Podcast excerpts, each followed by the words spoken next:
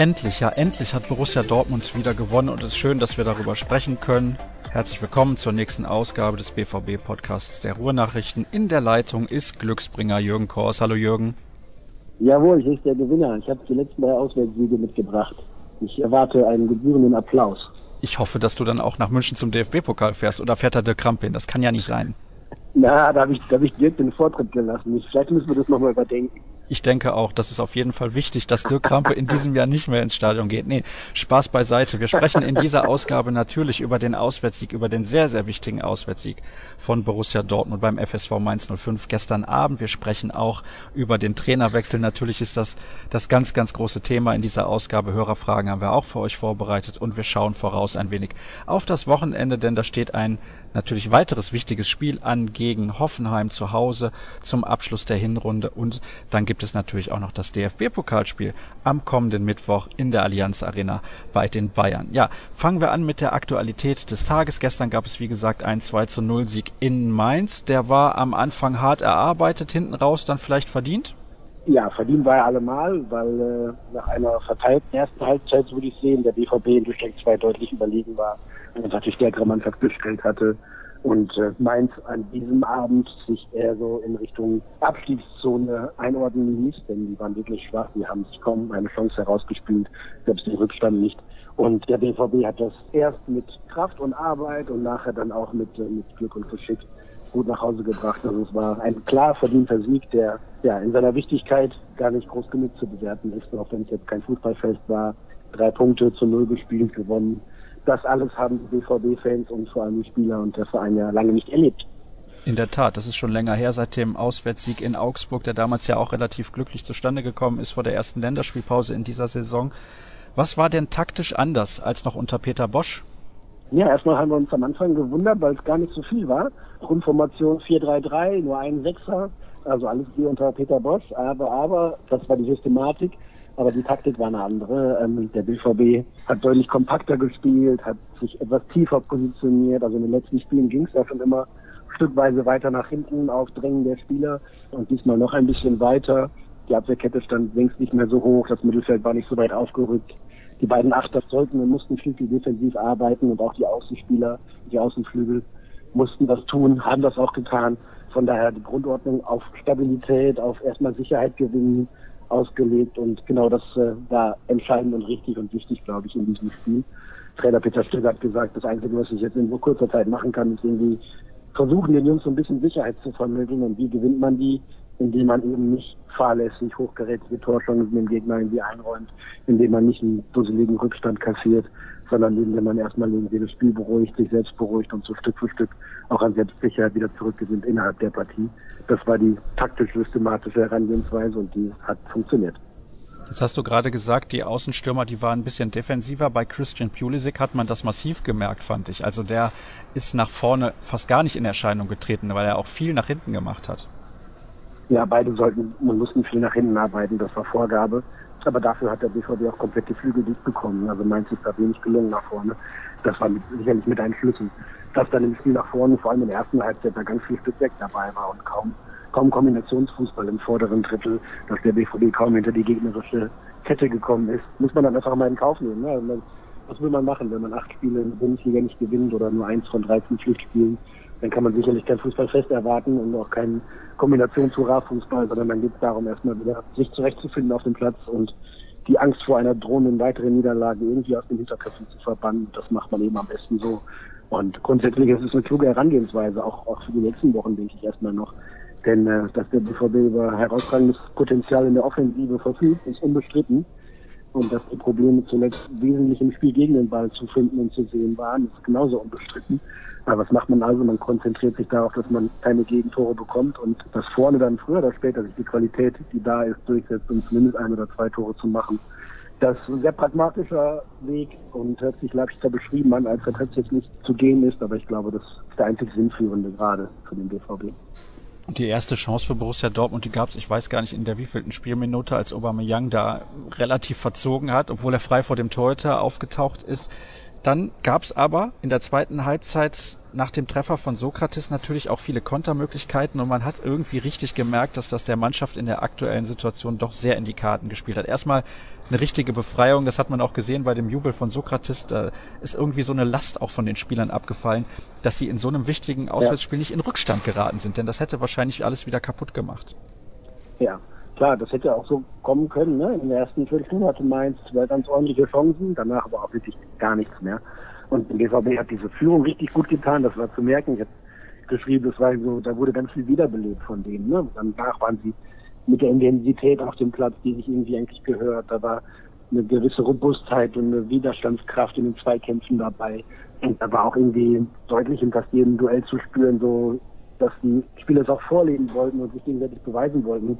Hier sind der BVB, wir geben mir keinen Meter nach und selbst als Mainz dann durch Umstellungen noch versucht hat, Druck aufzubauen, sind die Mainzer kaum zu Chancen gekommen. Und im Gegenteil, wenn der BVB seine vielen, vielen Umschalt- und Kontermöglichkeiten, die es durchaus gab, besser ausgespielt hätte, dann muss man an einem normalen Abend beim BVB in Normalform eigentlich bei einem derart schwachen Gegner wie dem 05ern gestern noch deutlich höher gewinnen. Aber das ist jetzt egal. Die vergebenen Chancen Mitte und gegen Ende der zweiten Halbzeit haben sich nicht gerecht, sondern mit dem 2-0 war dann endgültig alles klar.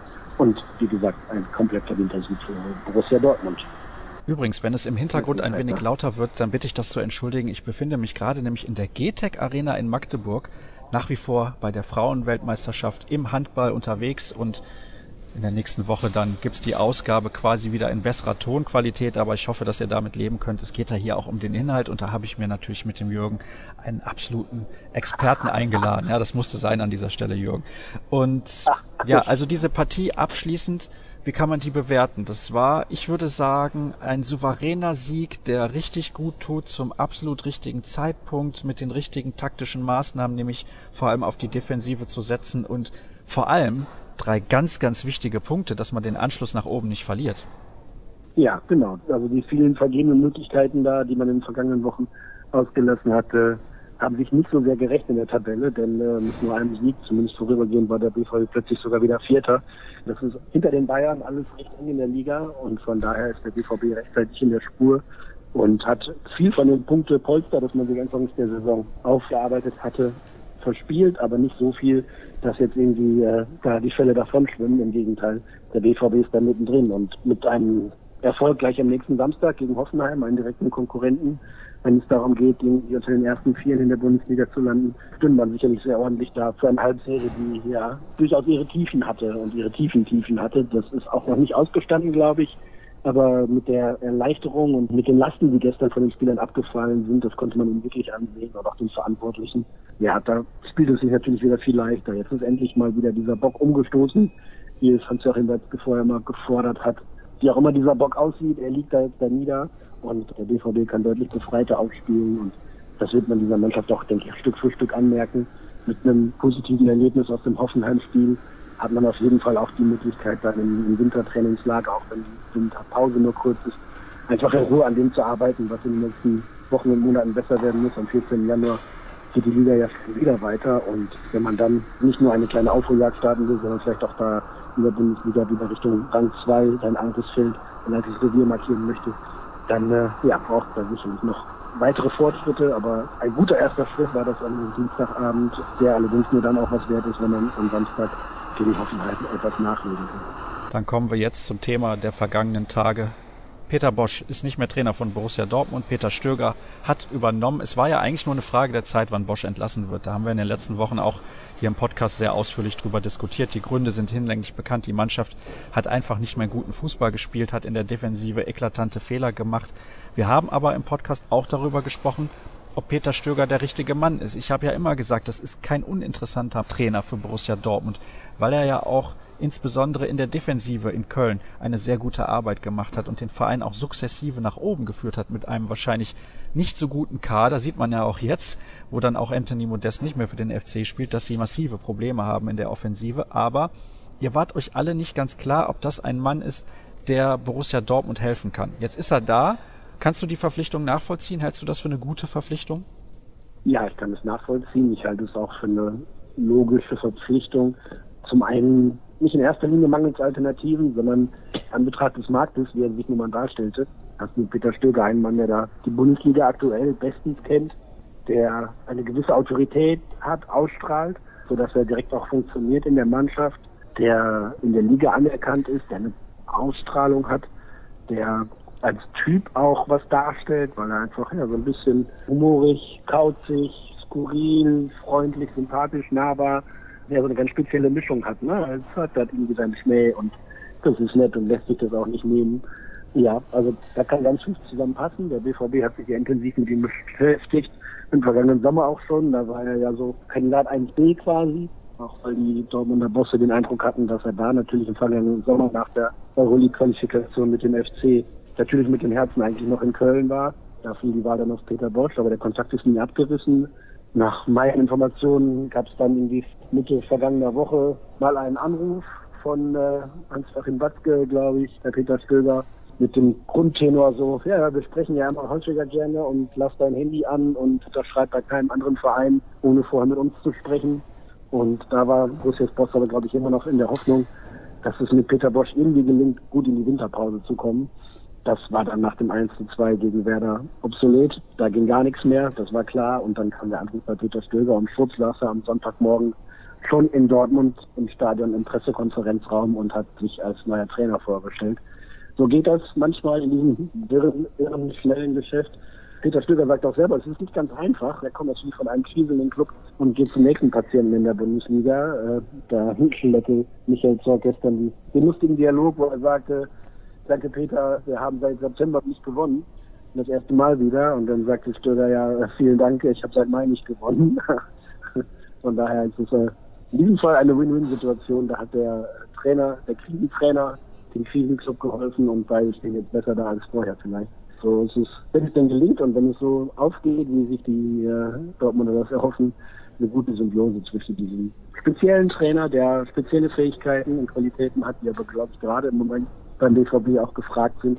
Und dieser Mannschaft, die ja ihr Potenzial und ihr Leistungsvermögen so schmählich unterboten hat in den vergangenen Wochen und Monaten. Was ja gestern sehr die Runde gemacht hat, war die Aussage von Peter Stöger nach der Partie, der Peter Bosch gelobt hat und gesagt hat, er hat eine gute Basis hinterlassen, ist ja eigentlich schon ein bisschen skurril. Also es, eigentlich ist es im Umgang miteinander, so im normalen Umgang selbstverständlich, aber ich glaube im Bundesliga-Geschäft geht sowas dann schnell mal unter, ne? weil es ja dann auch um, um Egoismen geht und um, um Darstellung der eigenen Position. Aber Peter Stöger war gestern Abend ganz demütig und, und hat auch nicht, nicht groß gefeiert und, und nicht groß rumgehampelt und keine Party gemacht und kein, nicht für extra Aufsehen gesorgt, sondern hat das wirklich in, in aller Ruhe analysiert und hat gesagt, er hätte jetzt ja mit vielen Spielern gesprochen, auch mal mit der Offensive, mal mit der Defensive. Und ja, hat sich da ein Bild verschafft, viel zugehört, hat er gesagt, reingehört, um zu hören, wo die Probleme liegen. Und er hat berichtet, dass viele Spieler eigentlich von Peter Bosch eigentlich alle nur Gutes erzählt hatten. Und das ist ja das, was wir auch immer gesagt haben. Also mit, der, mit der Mannschaft kann der Trainer gut. Die mögen ihn und er mag die Spieler und die verstehen sich untereinander und das funktioniert eigentlich ganz gut. Und er hat ja auch, auch handwerklich ja nicht alles falsch gemacht, der Peter Bosch, das kann man ja nicht sagen. Und, also, und die Dortmunder Profis sind nach, oder die Mehrzahl von ihnen nach so vielen Jahren unter Top-Trainern, zuvor Knopf oder zuvor Tuchel, und dann jetzt ein halbes Jahr Peter Bosch natürlich auch auf einem taktischen Niveau geschult und individuell natürlich so stark, dass man da ganz viel vorfindet, mit dem man auch als guter Trainer arbeiten kann. Ne? Das ist äh, natürlich eine, eine Knetmasse, die leicht zu formen ist, weil da einfach so viel Potenzial drin steckt. Mhm. Aber vor der Aussage von Stöger muss man den Hut ziehen. Also das ist wirklich, das ist Gentleman-like, das ist ein, ein, feiner Zug von ihm gewesen, dass er gestern da seinem Vorgänger dankt und ihm, ihm den Sieg auch ein bisschen mitgewidmet hat. Das hat ihm äh, großen Respekt gebracht und vielleicht auch genau der richtige Weg und der richtige Start, als erstmal sich selbst nicht zu groß zu machen, nachdem er nun als Hoffnungsträger und Heilsbringer da irgendwie angekündigt ist, der jetzt beim BVB den Karren aus dem Dreck ziehen soll. Ja, so kann das gut was werden. Das kommt gut an beim Publikum. Und ich glaube auch, dass es ernst gemeint war und nicht das instrumentalisieren sollte. Ja, Peter Stöger wirkt ja generell wie eine ehrliche Haut. Also ich glaube, das passt schon, diese ja. Aussage, die kann man ihm auf jeden Fall abnehmen. Jetzt hat er ja. ja nur in Anführungsstrichen einen Vertrag bis Saisonende unterschrieben. Hältst du das für gut, für schlecht, ja. für falsch, für richtig?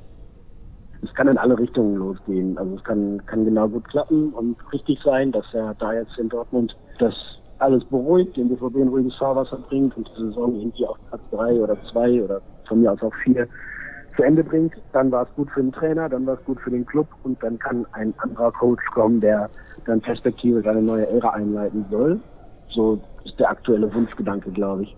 Es kann mit Stöger schief gehen, natürlich auch das. Dann hat man da keinen Trainer, mit dem man eine lange Verpflichtung eingegangen ist und wo es dann man sich schnell wieder trennen mag wenn es denn alles wunderbar läuft und der BVB von Sieg zu Sieg eilt und in der Europa League bis ins Finale kommt und im DFB-Pokal die Hürde München aus dem Weg räumt und da auch weit galoppiert und in der Meisterschaft wunderbar durchstartet und irgendwie äh, ja, alle anderen Konkurrenten um Platz zwei hinter sich lässt, werden. Dann kann natürlich sagen, warum sollen wir jetzt jemanden holen, der bei uns eine neue Ära einleitet? Den kriegen wir in ein oder zwei Jahren vielleicht auch noch, dann machen wir doch einfach weiter mit dem Peter. Lässt diese Option offen, klar. Und Silber hat gesagt, so eine Chance beim BVB zu trainieren, die darf man sich eigentlich gar nicht entgehen lassen. Und genauso geht er das, glaube ich, auch an. Also er kann da für sich eigentlich nur gewinnen. Wenn es funktioniert, gewinnt der BVB mit. Wenn es nicht funktioniert, hat keine der beiden Seiten irgendwie ein großes Problem an den Haken. Ich habe nicht sofort die Pressemitteilung gelesen, als Borussia Dortmund die Verpflichtung von Peter Stöger bekannt gegeben hat, sondern zunächst über Twitter und dann stand da, ja, Stöger und Jörg Heinrich sind vorgefahren in Dortmund. Ja. Da habe ich gedacht, Jörg Heinrich, mein ja. Gott, das kann doch gar nicht sein. Lebt er überhaupt noch? Wie sind die in Gottes Namen ja, auf Jörg Heinrich gekommen? Jörg Heinrich gehört mit zum erweiterten BVB-Gefolge, so würde ich es mal irgendwie beschreiben, der sich immer wieder mal im Umfeld des Vereins und der Mannschaft blicken lässt, mal im Trainingslager. Er war zum Beispiel in der Champions League auswechseln in London mit beim Spiel gegen Tottenham. Also der Kontakt war nie abgerissen und vielleicht passt es da gerade, dass man sagt, wir wollen hier noch jemanden im Verein haben, bei den Co-Trainern auch, der irgendwie Borussia kennt, der den BVB kennt, der dieses Gefühl dass der Verein in sich hat, der die Vereinsphilosophie in sich trägt, ein Stück weit das auch vermitteln kann, indem man dann, ja, so einen, man wie ihn als vielleicht als dritten Mann im Trainerteam da auch in der Trainerkabine dabei hat, um die Interessen von Borussia Dortmund zu wahren und da auch nahezulegen, wenn sich ein Trainerteam, das man sich von außerhalb dazu holt, das vielleicht nicht immer ganz vorstellen kann oder da vielleicht noch mal ein bisschen Hinweise braucht, was wie in Dortmund funktioniert, denn der Club ist ja wie eine, wie eine große Familie, die meisten sind seit Ewigkeiten da, die da in dem oberen Bereich mitspielen und das Sagen haben. Und von daher tut es sicherlich gut, wenn dann auch auf der sportlich entscheidenden Ebene jemand dabei ist, der den Club kennt. Dass Jörg Heinrich jetzt zum herausragenden Co-Trainer macht oder zum besten Hütchenaufsteller der Liga, kann ich dir nicht sagen. Ich weiß, dass er immer noch mal ein bisschen was mit dem Fußball zu tun hatte, dass er auch ein bisschen im Sportartikelgeschäft tätig war. Was er zuletzt gemacht hat, kann ich gar nicht sagen. Ich wollte ihn vorige Woche anrufen oder habe das sogar versucht. Allerdings hat er seine Handynummer gewechselt, sodass ich ihn nicht erreicht hatte. Von daher wäre es vielleicht sogar eine sehr witzige Konstellation gewesen, dass er plötzlich aus Dortmund angerufen wird, aber nicht vom BVB, sondern von mir. Aber das hat dann nicht funktioniert, weil er, wie gesagt, eine neue Nummer hatte. Also, ich bleibe dabei. Mich hat das sehr überrascht und ich habe den Eindruck, dich hat es auch zumindest ein klein wenig überrascht. Wir haben natürlich auch noch ein paar Hörerfragen, ja, die wir diskutieren müssen. Und ich denke, wir werden auch in den Podcasts in den nächsten Wochen auch nochmal intensiver auf dieses Thema zu sprechen kommen. Aber natürlich haben die Hörer auch einige Fragen und Lars beispielsweise würde gerne wissen, bei Bosch waren oft die ersten 30 Minuten noch ganz gut und dann wurde es schlimm, auch konditionell. Gestern waren die ersten 30 Minuten mehr als wackelig und dann wurden sie immer stärker. Wie kann man das erklären? Ja, also bei Bosch oder unter Bosch gab es ja in den letzten Monaten immer mehr die, ja, die Angst, auch die mitgespielt hat, ne? die Sorge davon, irgendwie, dass man da schon wieder einen auf die Mütze bekommt, dass man schon wieder einen Vorsprung abgeben muss, dass man im Rückstand gerät und wieder dem hinterherlaufen muss. Also ich glaube, da hat es, das hatte viel mit psychologischen Aspekten zu tun. Ähm, denn, wie die Dortmunder immer betont haben, waren die Fitnesswerte, die Daten rein objektiv natürlich auch immer in Ordnung. Gestern hat der BVB wirklich gesagt, da haben wir mehr an Selbstsicherheit gewonnen. Das war auf dem Platz im Stadion deutlich zu spüren und zu sehen an der Körpersprache, die der andere war, an, an gewonnenen Zweikämpfen, haben sich die Spieler, jeder für sich eigentlich und alle zusammen dann letztendlich aus diesem Loch so ein bisschen rausgekämpft und rausgearbeitet. Und das hat dann dazu geführt, dass im Laufe des Spiels die Selbstbewusstsein und die Sicherheit immer gestiegen sind und dementsprechend dann die Vorstellung an sich immer souveräner war. Mainz hat ja, ja nie auch nur ansatzweise einen Ausgleich eigentlich geschnuppert. Da kann natürlich immer irgendeine Ecke oder irgendein abgefälschter Standard oder sonst was reinfallen. Aber Mainz hat ja eigentlich keine Chance nach der Anfangsviertelstunde mehr. Die nächste Frage bezieht sich auf die Taktik, die von Peter Stöger als Trainer zu erwarten ist. Gestern war das ja eigentlich ein 4-1-4-1. Ja. Das hat ja auch Julian Weigel sehr in die Karten gespielt. Das hat man auch deutlich gemerkt, wie ich finde. Aber generell ist Stöger nicht bekannt für den besten Ballbesitzfußball. Nun ist natürlich auch die Sache mit dem FC und den Spielern, die er dort zur Verfügung hatte, war das wahrscheinlich auch nicht unbedingt möglich. Welche Note im Spiel ist von ihm denn zu erwarten? Ja, da bin ich gespannt, tatsächlich, ja. Ich habe ja auch Denken in Richtung geäußert, so Stöger steht für seinen Defensivfußball. Mit natürlich auch immer am Spielermaterial, das du als Chef da zur Verfügung hast. Und das ist in Dortmund natürlich ein ganz anderes und ganz anders gelagert, als das in Köln zum Beispiel der Fall war. Die Herangehensweise, die eine, das war keine Kritik, aber die eine fundamentale Änderung, die er selber herausgestellt hat, ohne das so gar nicht so genau benennen zu wollen, war einfach, dass er gesagt hat, ich versuche als erstes mal die Spieler da aufzustellen, wo sie sich am wohlsten fühlen, wo sie ihre Qualitäten ausspielen können, wo sie schlicht am stärksten sind. Und dann versuche ich das irgendwie so in so eine Systematik einzuordnen. Und er hat gesagt, er habe jetzt keine fixe Idee, wie der Fußball aussehen sollte und versuche dann die Spieler dahin zu bringen, das umzusetzen. Ne? Das sind die beiden gegensätzlichen, die beiden polarisierenden Traineransätze. Ne? Ich habe eine Idee, wie ich Fußball spielen lassen will und erkläre es meinen Spielern oder ich gucke mir meine Spieler an, gucke, was die können und versuche das dann irgendwie zusammenzubauen. Und da gibt's jetzt mit Stöger den kompletten Kontrapunkt zu dem, was Bosch wollte. Und ich glaube, in diesem Moment ist das absolut gut und hilfreich für den BVB. Andreas schreibt, ja schön, Stöger hat direkt mal zu Null gespielt. Ja. Es waren, ja, Gesundheit, Jürgen. Es waren immer schnell viele Spieler hinter ja. dem Ball. Auch wenn man etwas Glück gehabt hat, gerade in der Anfangsphase, da haben wir eben schon drüber gesprochen, er würde gerne wissen, wie wir das sehen und warum es dennoch zu sehen ist oder immer noch zu sehen war, dass in der Abwehr etwas Aggressivität fehlt. Ist das ein Qualitätsproblem?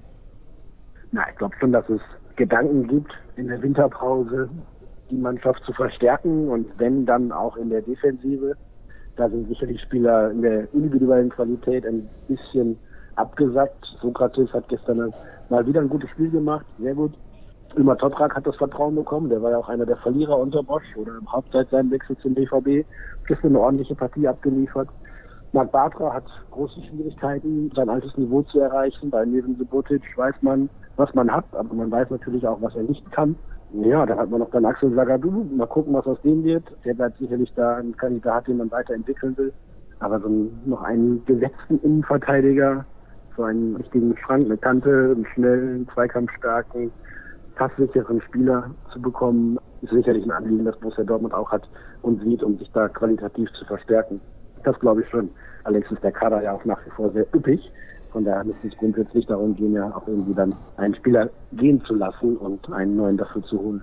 Mal gucken. Das wird eine kurze, aber spannende Winterpause.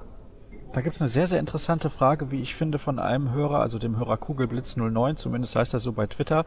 Und er schreibt, dass es wohl einen interessanten Blog-Eintrag des Kollegen Sebastian Wessling gab. Und er hat wohl darauf hingewiesen, dass es in der Bundesliga wohl nur drei Vereine gibt, die den Ball überhaupt haben wollen und ob der BVB nicht genau darunter leidet, also unter der strukturellen, zumindest aktuell strukturellen Natur der Bundesliga. Ja, so eine Fundamentalkritik, die teile ich mit Sebastian, den ich auch als Kollegen mag und schätze. Die Bundesliga entwickelt sich, das ist so ein bisschen der, der Fluch der Kloppjahre vielleicht auch, zu so einer Liga, wo alle Mannschaften unglaublich gut treffen können und alle Mannschaften wirklich gut gegen den Ball arbeiten können, alle gerne schnell umschalten nach vorne und kontern wollen, aber es gibt kaum noch Mannschaften, die Fußball spielen wollen. Also die mit dem Ball am Fuß Fußball spielen wollen. Es gibt immer mehr Hauruck-Fußball, das können viele mittlerweile, die sich das erarbeitet haben, die diesem Dortmunder Beispiel, wenn ich das mal als solches herausziehen darf, gerne folgen wollen oder folgen wollten in den vergangenen Jahren. Das Gegenteil, also die Ballbesitzschule wie Guardiola, Tuchel, hat da sehr untergelitten und dementsprechend ja, sind Bundesligaspiele auch immer häufiger unansehnlich, wie ich finde, weil sich beide Mannschaften dann eher aufs Zerstören konzentrieren. Nicht das Zerstören, indem sie sich hinten reinstellen, sondern das Zerstören, indem sie das Spiel zerfasern und zerfleddern. Das ist schon schade manchmal, finde ich auch. Und wie man aktuell sieht im europäischen Vergleich in den letzten ein, zwei, drei Jahren ist die Bundesliga da im Vergleich mit den anderen Top-Ligen nicht besser geworden. Und das aktuelle Beispiel Borussia Dortmund zeigt ja auch, man kann auch mal acht Bundesligaspiele nicht gewinnen und nur drei Punkte holen und da trotzdem in Reichweite der Champions League Plätze. Das zeigt natürlich auch, dass da sehr viel Konkurrenz, sehr viel gleichwertige Gegner aufeinandertreffen, aber dass eben auch keiner in der Lage ist, sich da komplett durchzusetzen mit Ausnahme des FC Bayern, die dann vielleicht zum sechsten Mal deutscher Meister werden, die aber auch mit dem Ball Fußball spielen wollen und nicht ohne.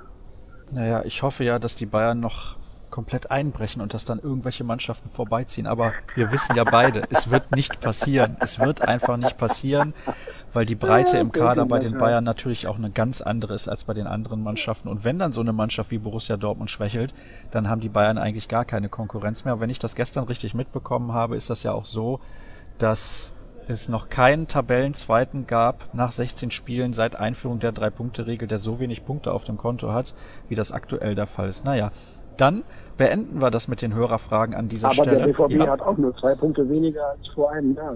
ja, ist verrückt, oder? Bei Tuchel hatte man vor einem Jahr nur zwei Punkte weniger. Also so viel zum, zum gefühlten Katastrophenhalbjahr. Ich kann mich erinnern, vergangenes Jahr war der Herbst ja auch nicht so pralle mit Niederlage in Darmstadt und Niederlage in Frankfurt und Ja, noch so ein paar ui, Unentschieden dazwischen und sowas. Ne? Also die gefühlte Wirklichkeit ist manchmal noch eine andere, wenn man aufs nackte Konto schaut.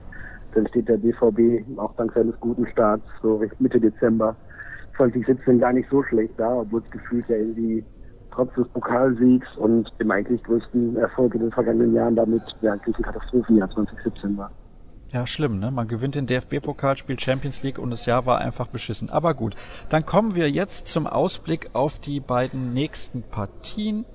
Einmal geht's am Samstag Oh, well. gegen Hoffenheim und es geht dann noch nächste Ja. Woche Mittwoch im DFB-Pokal zu den Bayern. Bleiben wir erstmal bei der Bundesliga. Hoffenheim ist eine Mannschaft, die taktisch sehr gut aufgestellt ist mit Julian Nagelsmann, der ja angeblich im Sommer eventuell zum BVB wechseln wird, aber das soll jetzt aktuell nicht unser Thema sein. Was erwartest du dir von den Hoffenheimern, weil das ja durchaus eine Mannschaft ist, die Ballbesitz mag?